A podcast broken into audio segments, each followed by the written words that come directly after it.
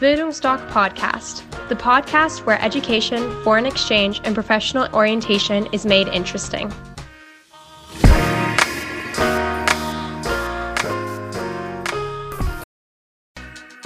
Bildungsdoc Podcast, the podcast where education, foreign exchange, and professional orientation is made interesting.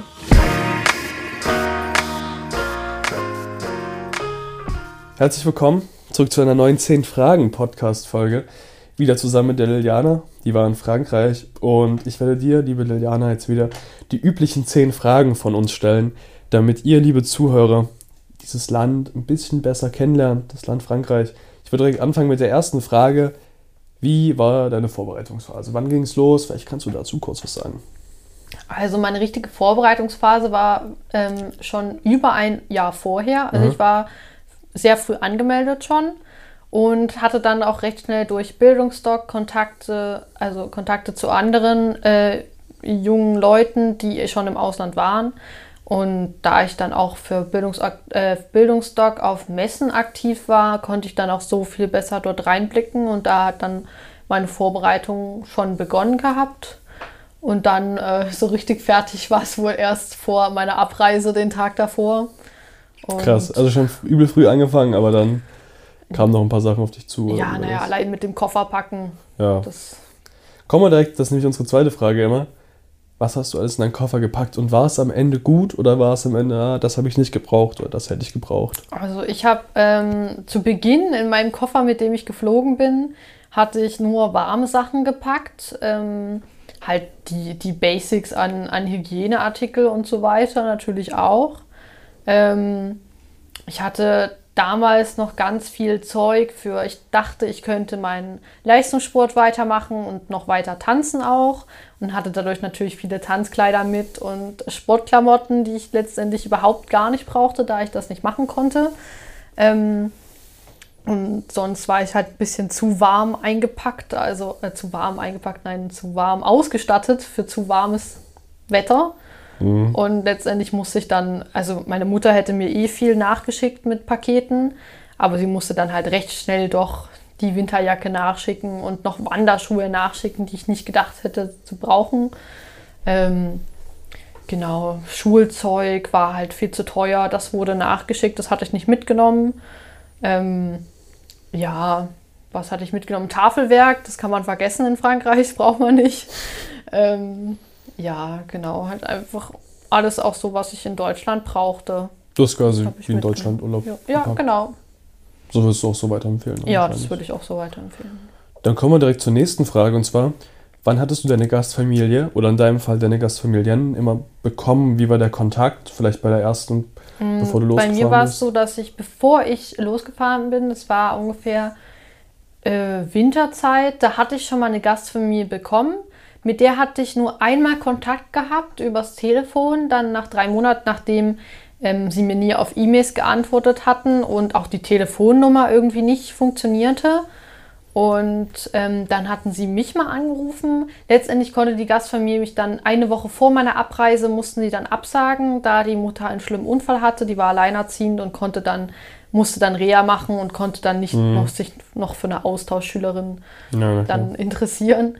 Und da wurde ich dann ganz schnell zu einer anderen vermittelt und dann habe ich sofort am gleichen Tag habe ich die angeschrieben, mit der habe ich jeden Tag zwei, drei Mails geschrieben gehabt, sehr, sehr ausführliche Mails. Da war der Kontakt wirklich sehr schnell da und sehr viel vor allem. Sie hat sich sehr für mich interessiert. Und mit der hatte ich dann auch einmal telefoniert, was natürlich schwierig war. Mein Französisch war da noch nicht so gut und sie hatte auch einen sehr starken Dialekt, den man halt in Südfrankreich hatte. Und da konnte ich recht wenig verstehen noch.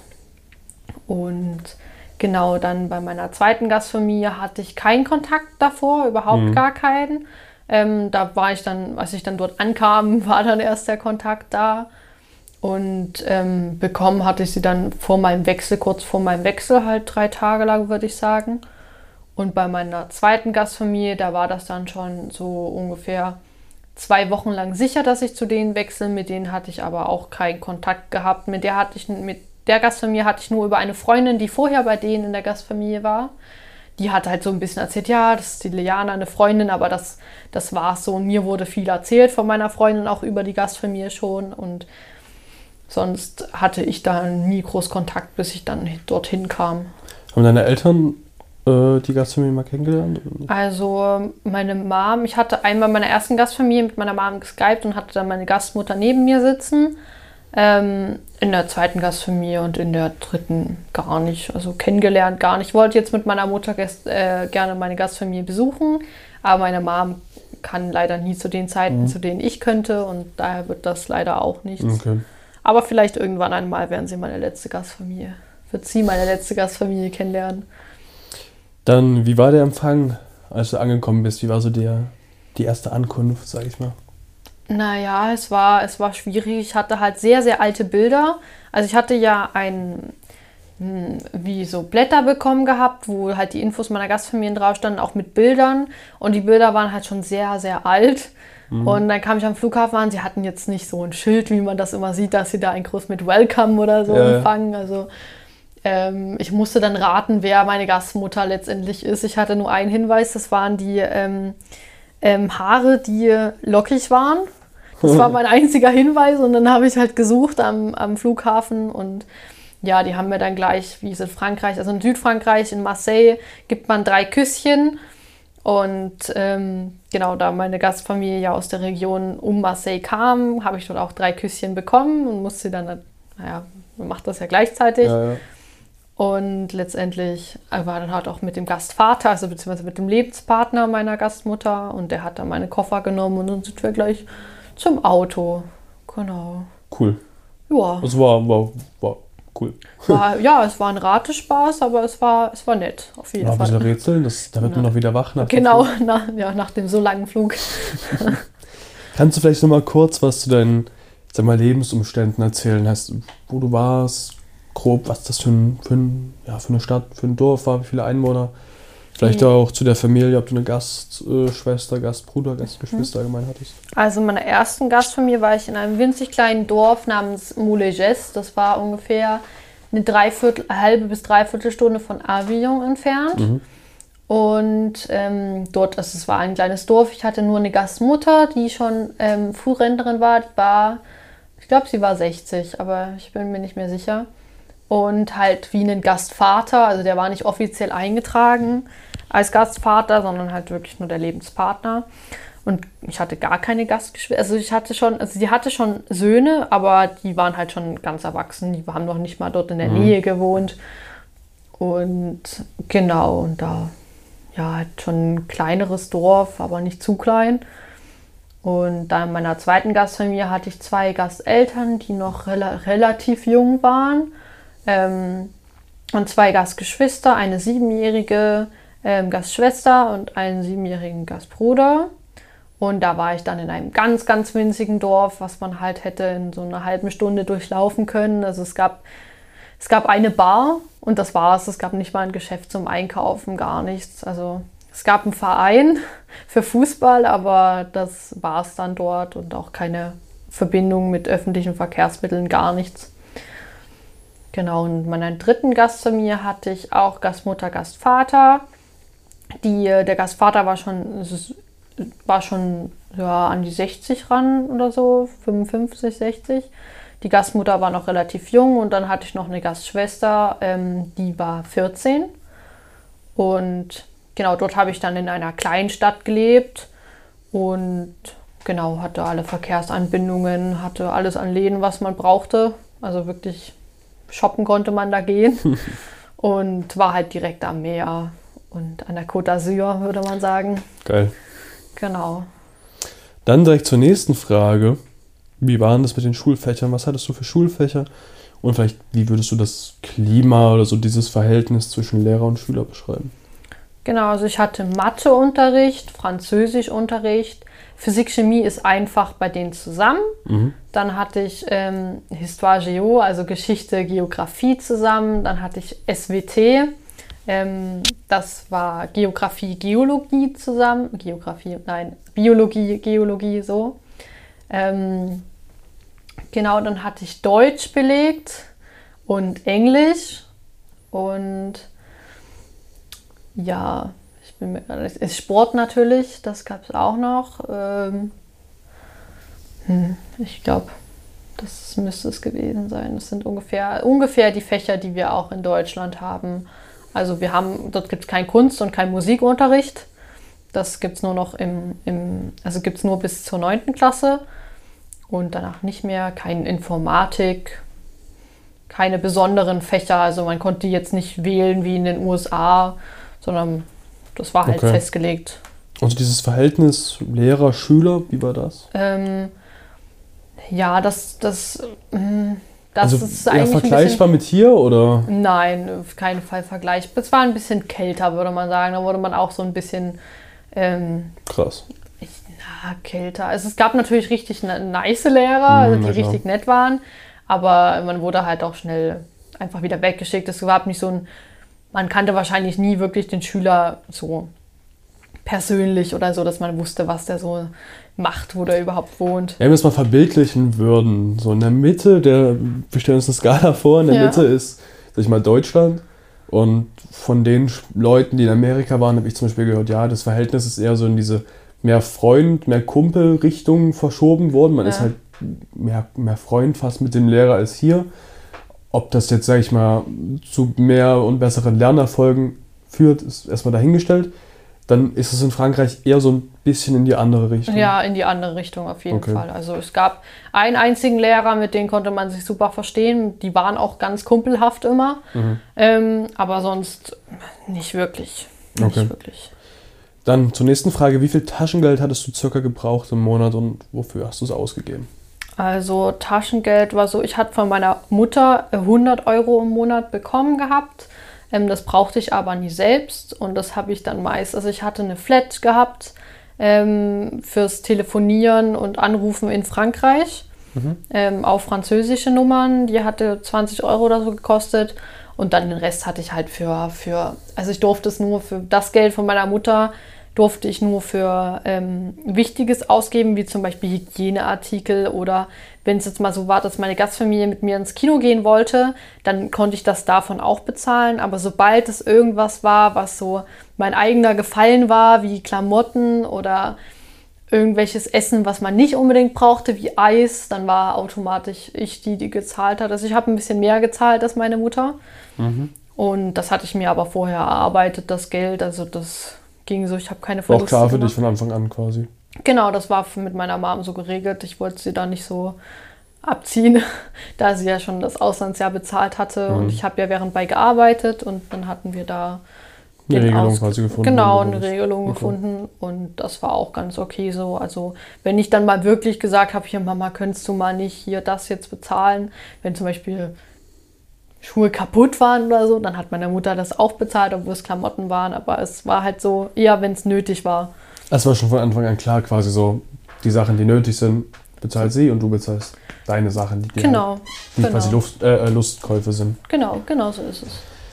Dann vielleicht, wenn du das ganze Auslandsjahr nochmal Revue passieren lässt, was war denn für dich so das schönste Erlebnis?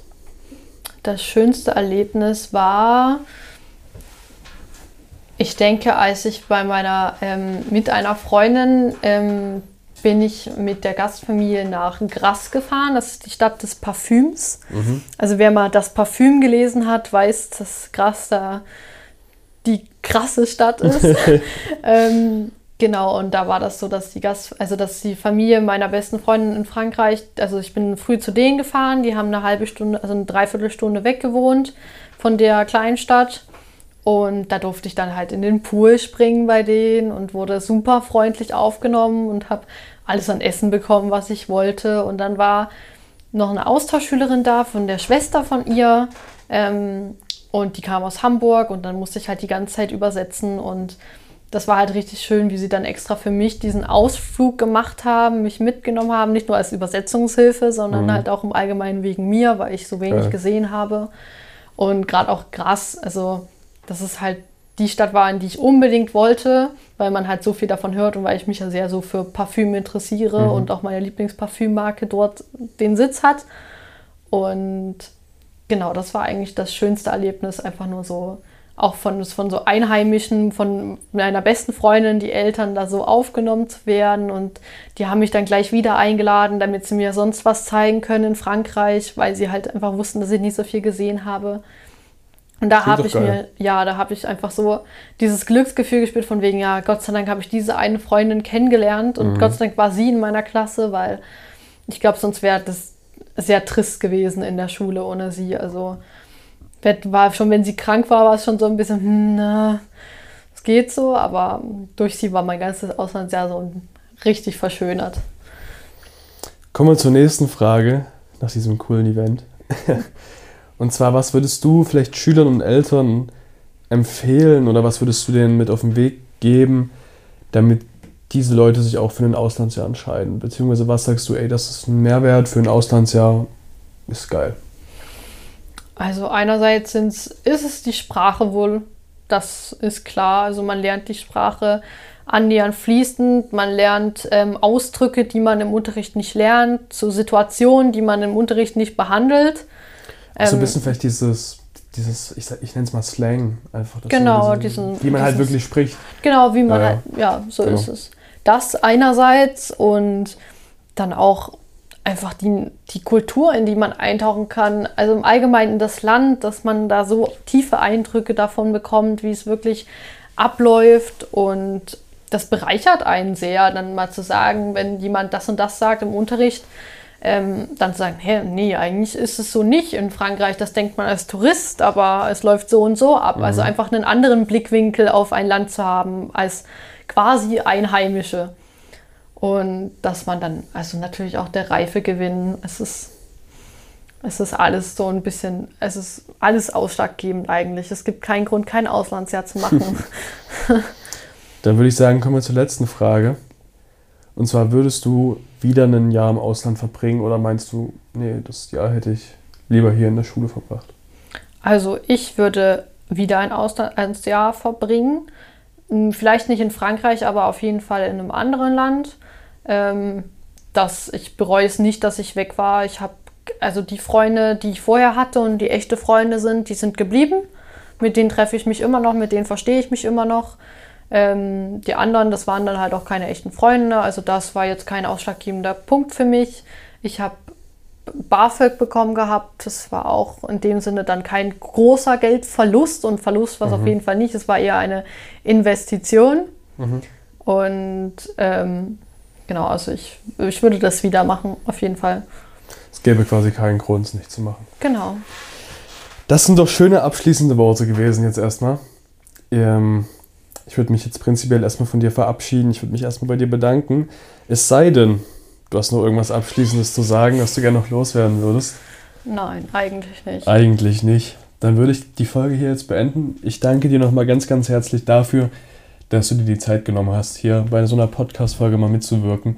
Vielleicht mal ein Land ein bisschen besser zu beleuchten, in das wenige Leute gehen. Mal was anderes neben USA, sage ich mal ganz plump. Deshalb ganz, ganz herzlichen Dank. Gerne. Und wenn ihr, liebe Zuhörer, jetzt irgendwelche Fragen habt, irgendwelche besonderen Sachen nochmal wissen wollt, schickt uns gerne eine Mail oder ruft uns einfach mal an. Wir helfen euch da gerne weiter. Ansonsten wünsche ich noch einen wunderschönen Tag. Tschüss. tschüss.